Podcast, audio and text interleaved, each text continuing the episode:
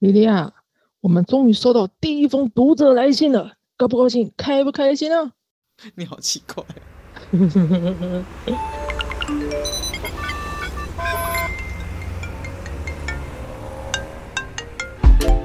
Hello，这里是大黎。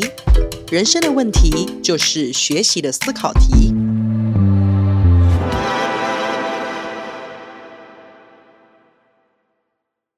来，让我来朗诵一下这位来自共学时区合宿生活呆呆同学的问题。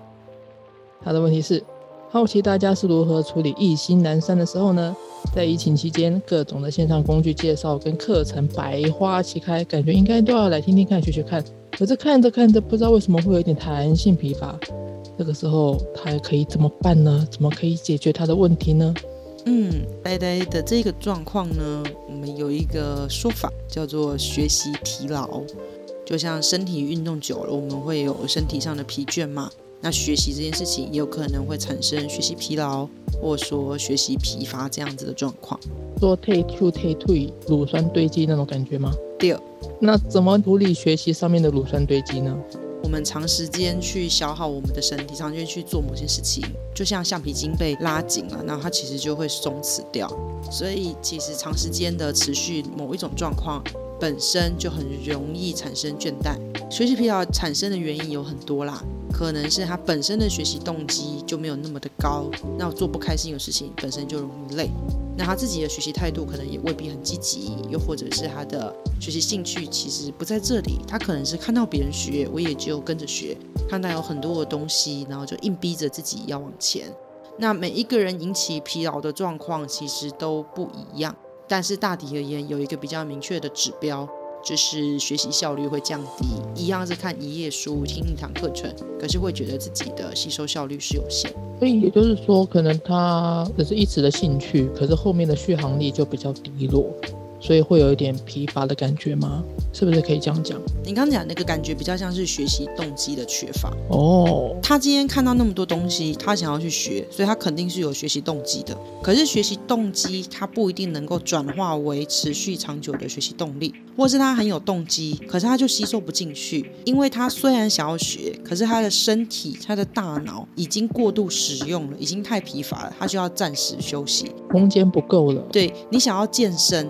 可是你连续深蹲一百下，你大脑告诉自己，我就是喜欢深蹲，深蹲超棒的。可是你的腿已经不行了。哦，我好像懂你意思了。所以啊，之前在追那个番的时候，在看那个五指转身。那有一次，鲁迪就去担任那个爱丽丝的家教老师嘛，他就依照他在原本的世界里面的学习方式为他排课，然后一直学，一直学。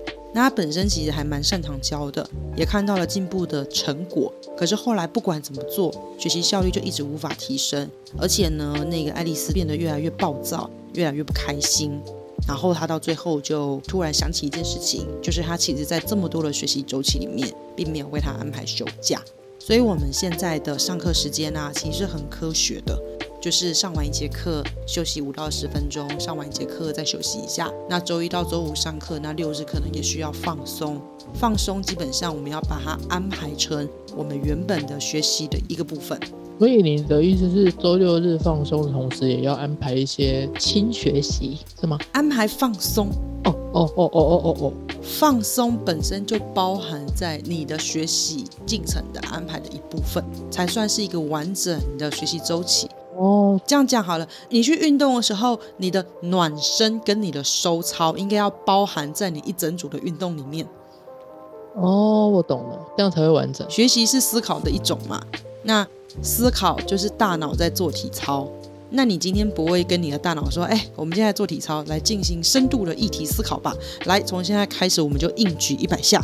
那基本上你没有暖身，你也没有收操，那是不是就会造成大脑的撕裂伤？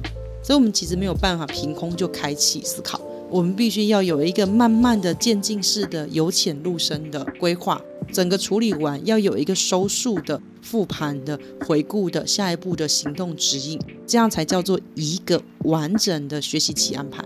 个 circle 这样子。对，所以什么时候会容易产生学习疲劳呢？就是我报了一门课，好，我上完了，上完拿到证书就很开心，我要再报下一堂课，再报下一堂课。可是我们可能对于上一堂课的吸收学习还没有内化成自己的一部分，还没有充分的休息，或者是没有透过输出跟实践来验证它，就马上开启下一段的输入，这对身体本身就容易造成负荷。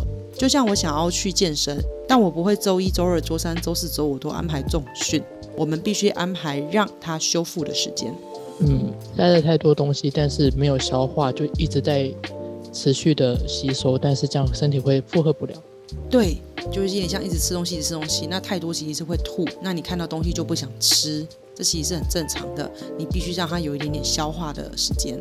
嗯，不过顺带一提，如果你还是很想要充分的运用时间，有一个方法是可以帮助我们看起来好像持续不断在学习，但同时是有在休息的状况。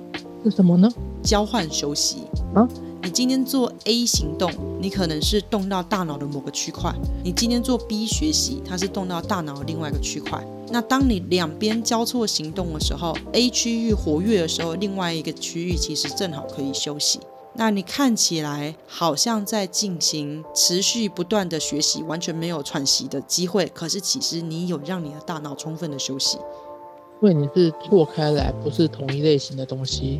对比方说，我现在可能可以做的事情是，呃，我今天阅读好了，那我就阅读阅读阅读，读累了，我下一个我可能就听音乐，我听音乐听音乐听音乐，然后我也可能我可能也很深度我去鉴赏做做音乐鉴赏这件事，然后我可能累了，我就再换一个。所以其实你可以同时为自己安排不同种类的学习。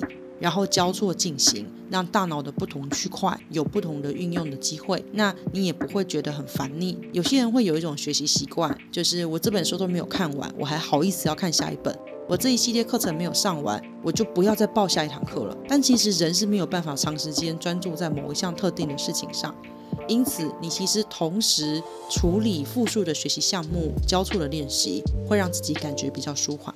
那另外还有一个状况，就是他的学习周期可能还没有到。有些人这个阶段他可能只能生长到这个学习，所以超越这个界限的，对他来讲就会造成极大的身心负担，他就会很疲劳。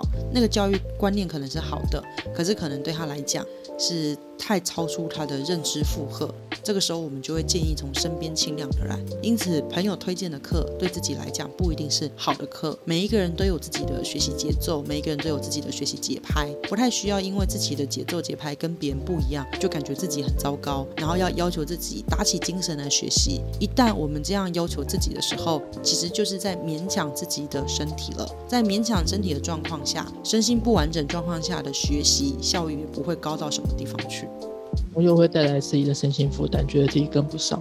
对，然后又会在心里给自己一些自我评判，又造成了一种新的身心的压力。对啊，说不定你只是越级打怪，等你等级到了，你就可以打那个怪了。说不定那个怪根本不适合你，你为什么要去打它？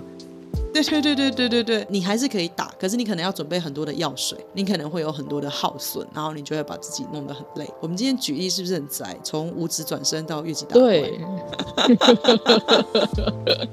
我们如果对很多东西感到提不起劲去学习，那你就要去关注到自己是学习疲劳。学习疲劳，它是身体的疲劳，也有可能是心灵上的疲劳。不管怎么样，在安排学习的时候，一定要也为自己把休息的时间给排进去。那如果你很害怕自己好像废太久了，总是需要运作一些什么，可是你自己对某个领域的学习就是已经感到很紧绷了，那你可以同时择定许多个学习项目，进行交错式或是间歇式的学习方法，就可以有效的让。让自己在不至于疲乏的过程里面持续的往前推进了。尤娜，也不要担心耍废耍太久，因为身体也会觉得自己耍废耍耍废耍太久，它会让你动起来的。哎，对，这个时候就是学习周期还没有到嘛，那你就继续废。你废到觉得自己不能再废的时候，就是 OK，你的学习周期到了，所以你就接纳自己想耍废。这其实跟放假很像啊。年年假之前大家不是都想放假吗？对啊，年假放太久，大家就在想什么时候开学啊？对，学习其实是人的本能啦，所以我觉得我们可以再顺其自然一点。对，没错，希望对大家有帮助哦。如果喜欢我们的频道，或是有问题想要投稿，欢迎在 Facebook 搜寻“共学时区”，一起在生活中学习成长吧。